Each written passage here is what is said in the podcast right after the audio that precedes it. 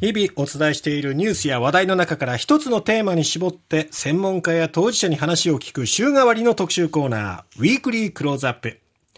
福岡県の朝倉市や東峰村をはじめ甚大な被害が出ました2017年の九州北部豪雨から今日で6年です。今週1週間を通して被災地の今、そして防災について考えていきます。先週、被災地に足を運びまして、えー、今日お届けするのは、朝倉市の老舗酒造酒造会社、篠崎さんです。えー、今日は営業担当でもあります、梅野翔平さんに話を聞きました。九州北部豪雨から間もなく6年というタイミングなんですが、今6年を経てどういうふうな思いですか？そうですね、えー、私たちこの朝倉で被災した後もですね、まあ、日本全国であのいろんな被災がやっぱり水が関連する被災ですね起きてるところでやっぱり本当に被災者になった思いで、えー、メディアのことを見ると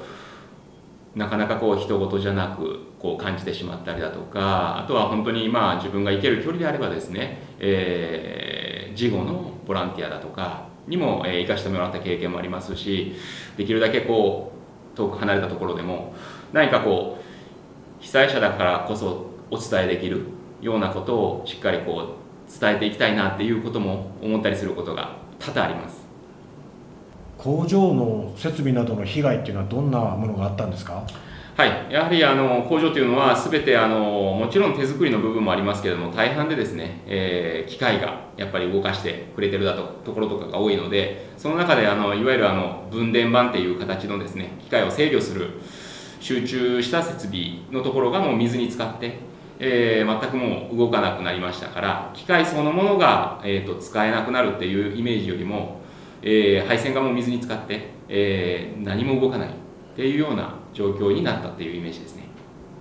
当然お酒は作れない状況だったってことですか？はいもちろんあのいわゆる例えば日本酒になりますと、えー、寒い時期からあの作るんですけれども、えー、いわゆるそれが被災をしてしまって、えー、例えば、えー、もう設備もろとも、えー、入れ替えなきゃいけないっていったところにですね大体弊社は日本酒でいうと9月ぐらいから仕込みを行うんですけれども約3ヶ月ぐらい遅れてですねようやく、えー、その時その年の新種を作ることができたのが年明けの12月とか1月ぐらいだったと記憶してます。いざ作れるようになって再開した時っていうのはたくさんのお客さんからやはり声がかかったんですか？そうですね。あの私たちも想像してる以上にお客様からの応援メッセージだったりだとか、えー、これからも飲み続けるよっていうような嬉しいお声をいただきましてあのやっぱ従業員作り手もろともですね結構体力的な消耗っていうのもあったかと思いますけれども、えー、やはりそういうお客様のお声があって精一杯あの時はあの作らせてもらったことを覚えてます。九州北部豪雨で被災した方々に私も取材して皆さんがおっしゃるのはまさか自分がってことをおっしゃってたんですよね。やはりどこか人事だったものが経験することによって自分ごとに変わっていってそして防災意識ってまたさらに高まっていったと思うんですけど梅野さんがまだそういったこう、えー、防災意識をもっと高めてもらうためにリスナーの方にこう言えることって何かありますかね？自分自身で、えー、危険を察知する、えー、目印といいますか。いわゆるこれまでこの川がこういうふうになったことはないとか。いわゆるここから水が流れてきたことはないとか。多分すごい被災の前には必ず前兆として、えー、ご年配の方含めて、あの、違和感っていうのを多分感じてらっしゃると思うのであのできるだけ早く、まあ、察知していただいて命を守ることっていうのをですね最優先にしていただければ嬉しいなっていうふうなことはですね正直感じてます。塩崎さんでは復旧復興した後にいろんな商品にチャレンジしてるんですよね。そうですね。あのこの酒蔵って日本の伝統産業ではあるんですけれども、えー、大きな言葉でくくるならお酒類っていうのはいわゆる嗜好品っていう形でですね。やっぱり流行り廃りが激しい業界でもありますしお客様の思考も、えー、どんどんどんどん変わっていくやはりこれは被災前から持ってた考えなんですけどもその思考に合わせてですね私たちものづくりのこう軸というものをぶらさなければいろんなものを作ってお客様に提供していこうっていう考えあの重視しておりましてまあここをですね継続的に、えー、行っていてですねさまざまな、えー、ジンの製作新しくですねジンを作ってみたり、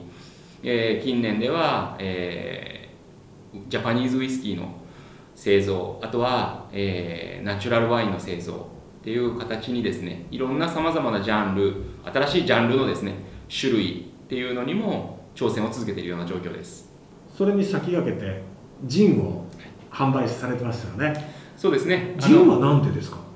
ジンに関しましては、えー、いわゆるあの福岡のですね、えー、某飲食店の方と、えー、共同開発をちょっとしませんかっていう、えー、すごく嬉しいお言葉を頂戴しましてコロナの始まる前に、えー、開発をちょっとさせてもらってました。まだまだジンって飲み慣れていない人が多いと思うんですけれど、はい、ジンの魅力って梅野さんはどこにあると思いますか？そうですね。あのやっぱり度数が高いっていうところで敬遠されてらっしゃる方もいらっしゃるかと思うんですけどもやはりジンっていうのは、えー、やはりカクテルのベースだったりだとかですね。他にはやはりそのクラフトジンっていうところは、えー、そのジンが持ってるさまざまな香り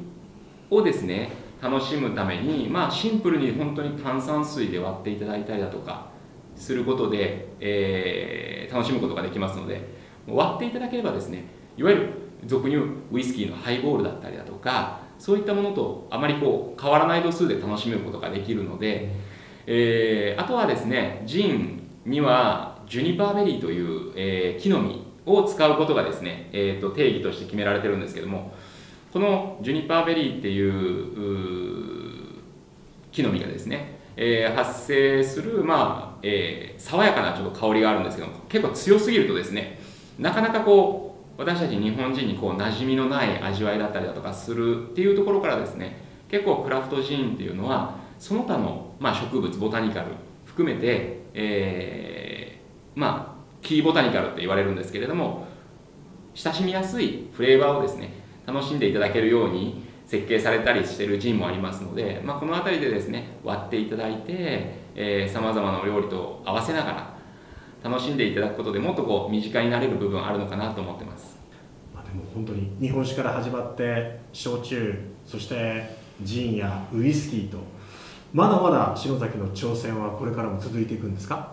そうですね。あのいわゆるさまざまな分野でお酒造りをさせていただいてそしてさまざまにこうなその種類のカテゴリーにですね責任者の方たちがいますので、ま、もっともっとここを掘り下げながら、えー、例えばウイスキーだったりワインとかになってくるとですね、えー、世界共通言語のものっていうところもありますからまたこういったところのですね、まあ、世界進出っていうところもですねしっかり海外の輸出に対したりだとか、まあ、そういったところを本当に力を入れていきたいなっていうふうに感じてます。ありがとうございました。ありがとうございます